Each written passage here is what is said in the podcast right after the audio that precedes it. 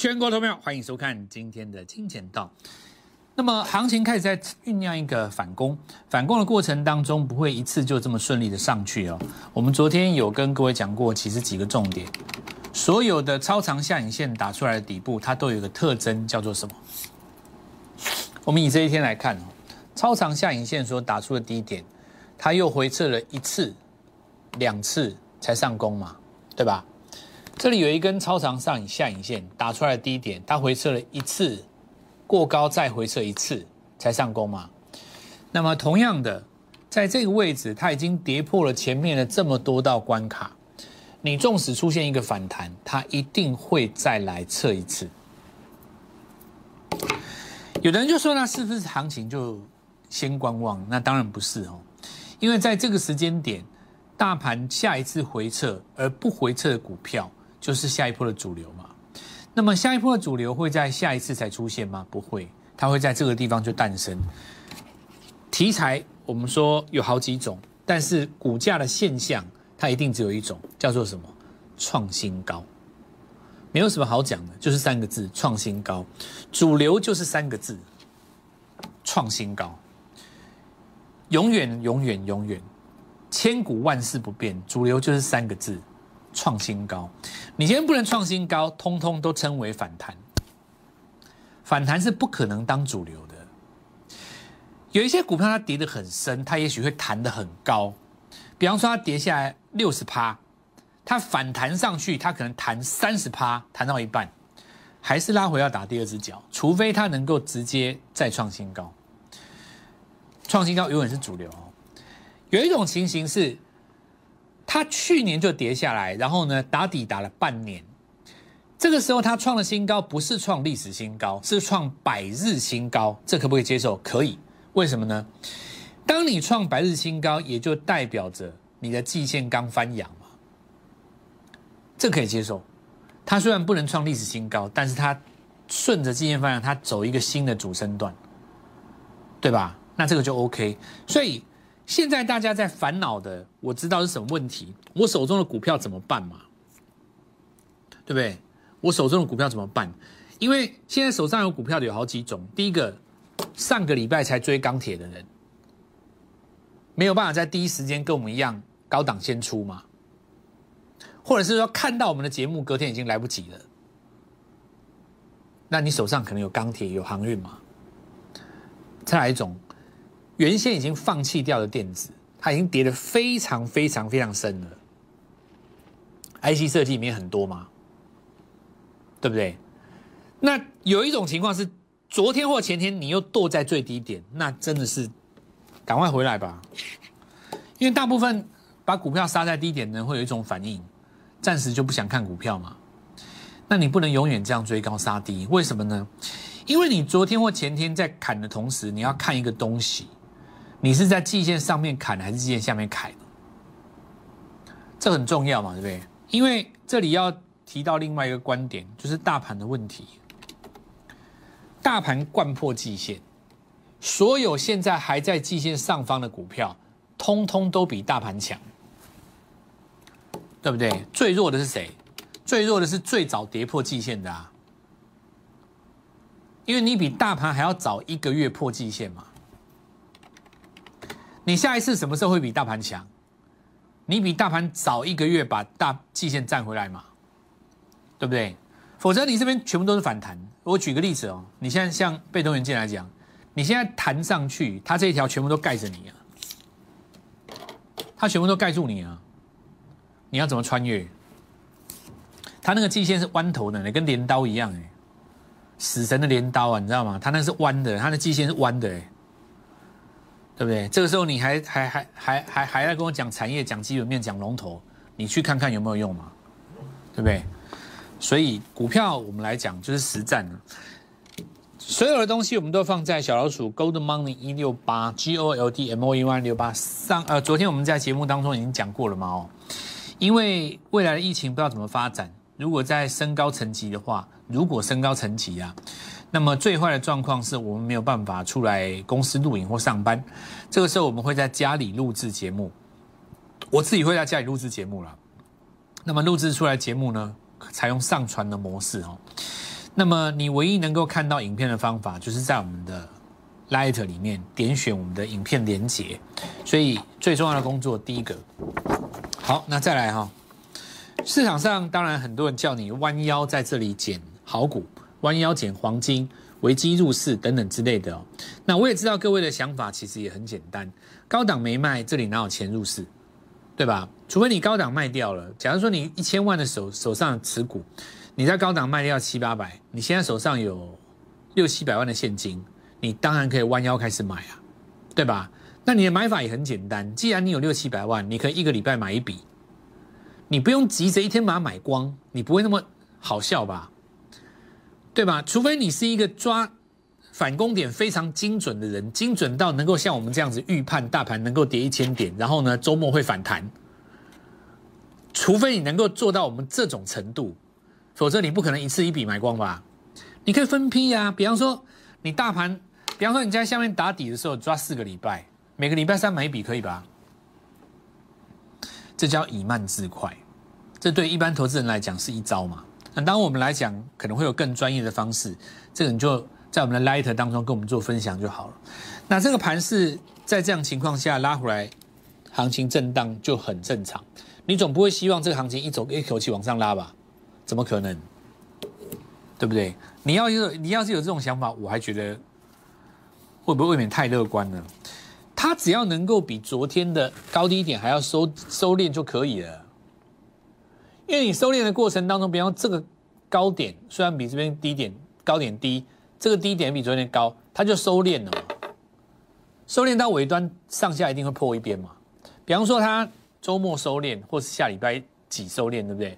它往上面过卓高或往下面破卓低，它就决定了是先打第二只脚还是先反弹嘛。那么疫情当中的打底都是这样的，目前来讲叫做弱势打底。为什么叫弱势打底哦？因为你五十没有站回去嘛，所以你在打底的过程当中，它会慢慢往二十去飘，哦，慢慢往二十去飘了。那一般来讲的话，到周末的时候，因为你整周都在下跌嘛，周末会有一个小反弹。上个礼拜也是这样，但是反弹的过程当中，你不要把有一些弱势反弹的股票当做强势股去追，那你到下礼拜会再被套第二次，因为会打第二只脚嘛。就好像是你上个礼拜五很兴奋的去追了很多电子股的跌升反弹，这礼拜不是打第二只脚嘛，对吧？那么我们现在分成几个逻辑去看哦。首先第一个，很多人可能会想问，钢铁是不是机会，对吧？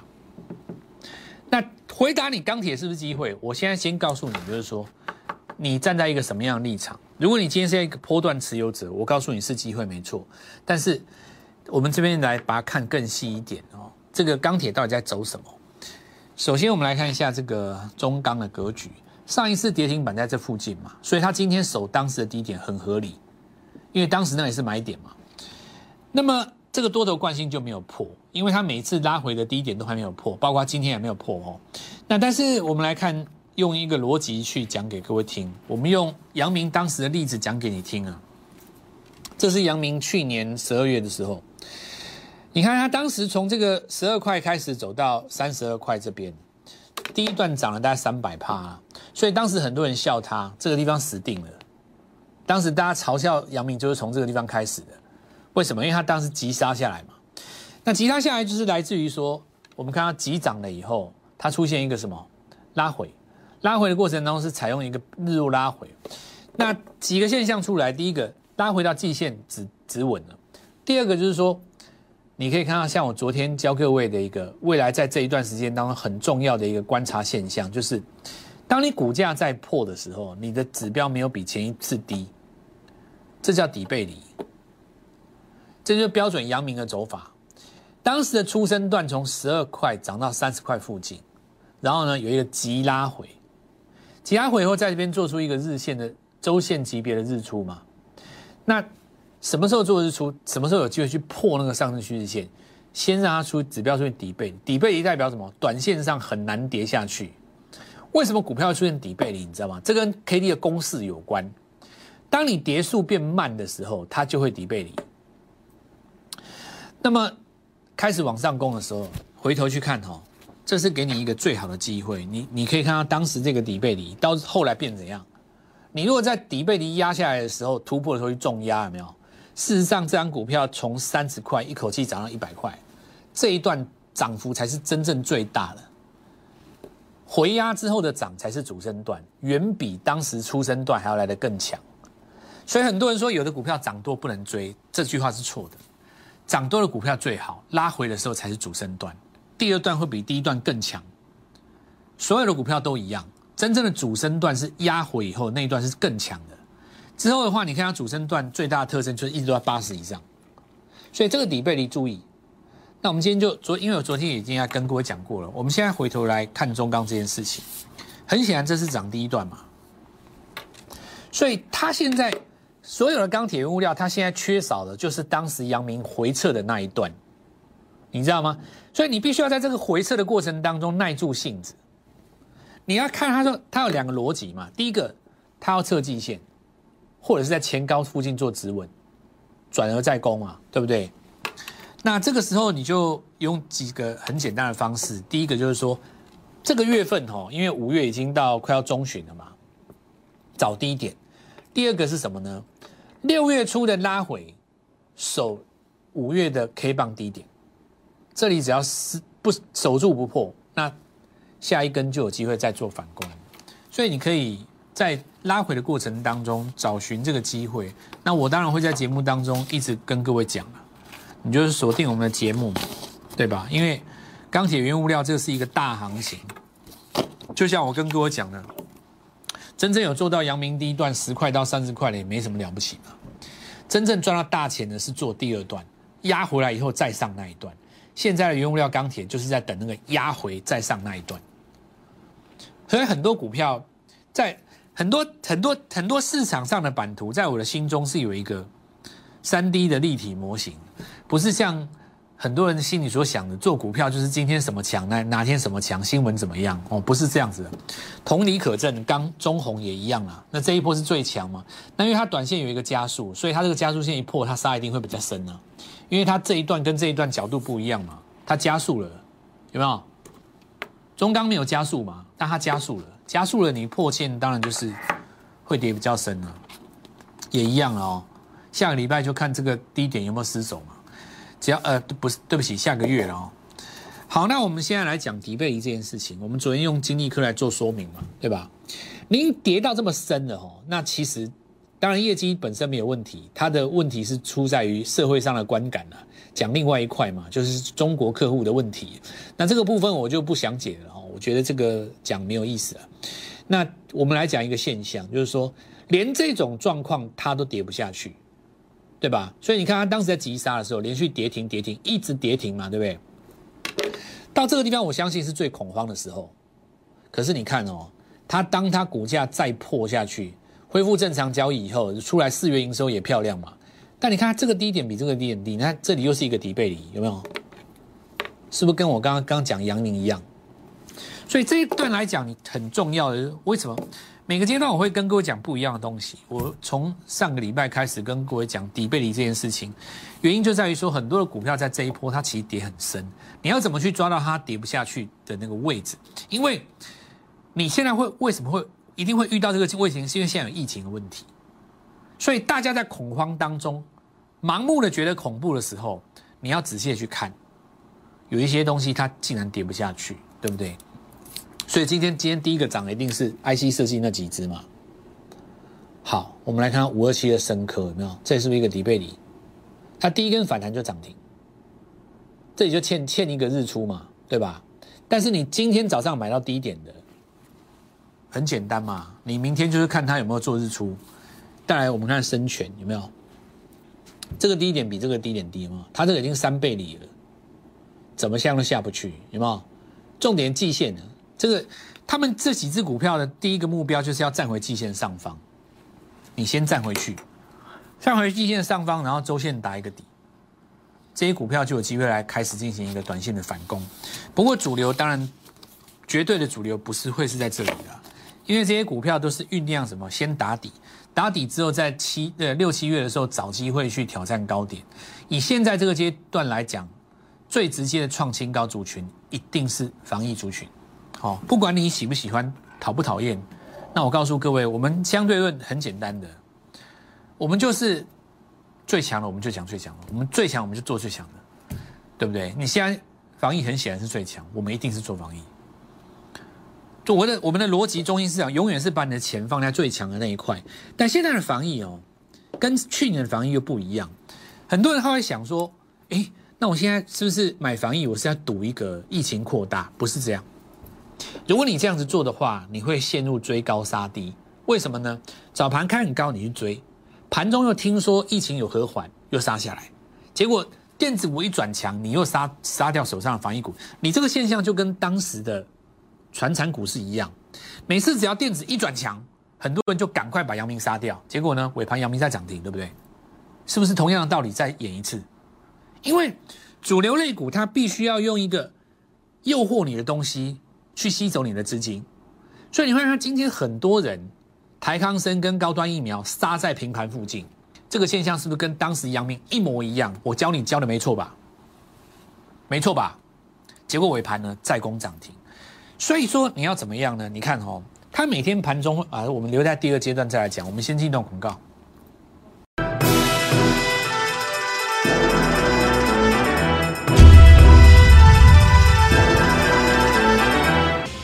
看几个哈，第一个我们来看到南六有没有？昨天来跟各位提到，那这些股票啊，事实上都是从底部拉起来的第一根，所以它不存在背不背离的问题，不存在，因为它们是第一根嘛哈。那我们来看一下今天持续来做攻高有没有？这里有几个要注意的点哦，就是我们来讲第一个，你周线已经变成一个强势格局了，嗯，因为你周线拉出来第一根哦，你在日线当中不管再怎么跌。你下一根周线都很难去跌破这根红棒，对吧？三三周成一趋势嘛，所以日后在日线格局上的拉回，它其实都有一个动能，在拉回之后再往上攻，这是 N 字的原理嘛。所以其实我告诉各位，有很多的股票在生计这一端呢，它其实是底部已经打出来了，因为你周线第一根已经带长红了所以有一些股票啊，它到现在为止没有大筹码真的进去。比方说，你看像瑞基，我讲这个，我以这个股票为例子哦，这在去年最强的一只股票，但是因为今年来讲，检测试剂不重要嘛，大家市场上最缺的也不是口罩，缺的是什么？是疫苗，所以疫苗的题材一定是现在最重要的。但是有的人会说，可是疫苗股还还没有做出来啊，那没办法，啊，因为在我国有稀缺性嘛，你就只有那三家可以选，两家挂牌。一家进度超前，呃，一家进度比较前，一家比较落后，最前面那个一定就是高端疫苗，对吧？你没有别的可以选的情况下，你的资金就只能往那边跑啊。这跟你对他疫苗成不成功、未来怎么样的看法无关，这就是资金的问题。所以股票市场上决定你胜败的，其实不完全是从产业去着手，真的了。你因为你现实状况就是这样嘛，不然你能，不然你再找一家疫苗出来给我买看看。你你能找得到吗？没有嘛。盘面上就两档啊，一档进度比较领先，一档比较落后啊。国光生比较落后嘛。所以我告诉各位，股票市场就是这样，就是一种妥协。你接不接受？要不然你就是不赚这个钱，你承认你赚不到。很多市场上老师不敢做嘛，我敢做啊，对不对？我的逻辑很简单，国内就两家可以选，不然你要选哪一家？你两个选一家，除非你不做。盘面上这么多老师不讲生计，就代表他不做，他放弃了嘛？股票市场大家潇洒一点嘛，就是你赚得到跟赚不到两种两种问题而已嘛。你放弃你赚不到，你就继续去捞你的股票嘛，对不对？不必说像我们长期遇到的一种状况，说比方说你看高端疫苗两天再涨上去，有的人就开始在酸了。啊，这个 EPS 是多少？那真的未来能获利吗？啊，你疫苗敢赚多少钱？你要定什么价？等等之类的废话都出来了，对不对？人家先赚你三根涨停，就是赚到钱，你管人家干嘛？对不对？这就是解盘师跟我们最大的不同。不过今天我们不讲观念的问题，我们继续把这几个重点讲完。好，这难六，那我们来来讲一个逻辑哦。你看哈，今年跟去年最大不同是，你开高之后，它为什么会有卖盘出来？以以台康生为例，因为开高以后，如果电子股转强，大家会以为资金又跑不在电子嘛？因为市场上很多的短线客，他还脑筋还没转过来，因为两个题材可以一起涨嘛，但他们还没转过来。好，不管他卖掉以后，他会怕什么呢？怕说疫情减缓，所以现在很多的短线客他买单在赌什么？赌下午两点的记者会，这个不可取，因为你就是在赌大小而已啊。你很简单嘛，杀下来的时候，你担担心疫情已经减缓了嘛？你觉得你会追到高点嘛？结果突然又听到说，哎，内湖又怎么样？然后呢，哎，你就买进去，赌他下午两点的这个记者会嘛。所以资金当中，短线客会杀进杀出，但是你看哦，长线的格局没有受到影响，因为这是起涨之前，在礼拜我告诉你最重要第一个太阳神，你到目前为止，你看哦，虽然盘中甩来甩去。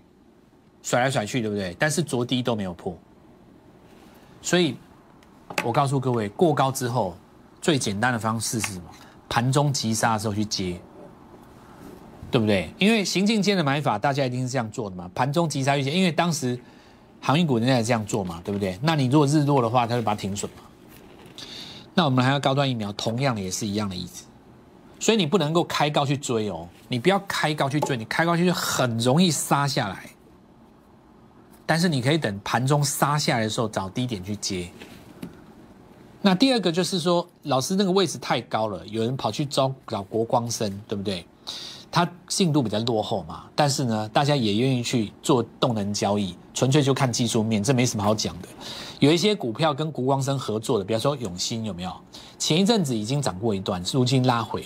这国光生如果再涨第二根，它会被带动，类似这样的逻辑，盘面上还有。那我们来看到这瑞基刚刚讲过了，如果说呢，它的日线再跳两根上去，月 K 线会收第一根红棒。好。那新呃后羿哈，因为连续涨两天了，两天已经涨掉一百趴了，所以今天震荡很正常。两天涨了一百趴，你还不让它震荡，你就没天良了嘛？你一档股票，你说两天涨了一百趴，你也不让它震荡，难不成你要让它再涨一百趴吗？不可能嘛！做股票还是要一点，要有点基本的智商，好不好？再我们来看一下那个台维体，它这个也是吸入型的，跟这个。预后有点类似，但是因为它是在季线的下方站上去之后，要先把它扭转哦，还没有做出第一个扭转。再来就是有一种逻辑哦，大家去找这一次的，我举个例子，今天大龙开始做一个拉抬嘛，它是具有医疗药物配送的执照，这个我们国内还没有炒到这个题材，不过当时在我们国外的经验，很多医疗药物配送是是需要执照的，今天拉起来是第一根哦。那么再来，当然就是原展、元刚这几个系统，南六啊，但这个我当然就不讲了。这一次反攻的过程当中，哈，我想第一档股票已经要出现。那么我们在这里邀请所有的朋友跟我们一起来做布局。那么明天正利用这个周末，趁这一次反攻的过程当中，第一时间就跟上。立即拨打我们的专线零八零零六六八零八五。零八零零六六八零八五摩尔证券投顾蔡振华分析师，本公司经主管机关核准之营业执照字号一零九金管投顾新字第零三零号。新贵股票登录条件较上市贵股票宽松，且无每日涨跌幅限制。投资人应审慎评估是否适合投资。本公司与所推介分析之个别有价证券无不当之财务利益关系。本节目资料仅供参考。投资人应独立判断、审慎评估，并自负投资风险。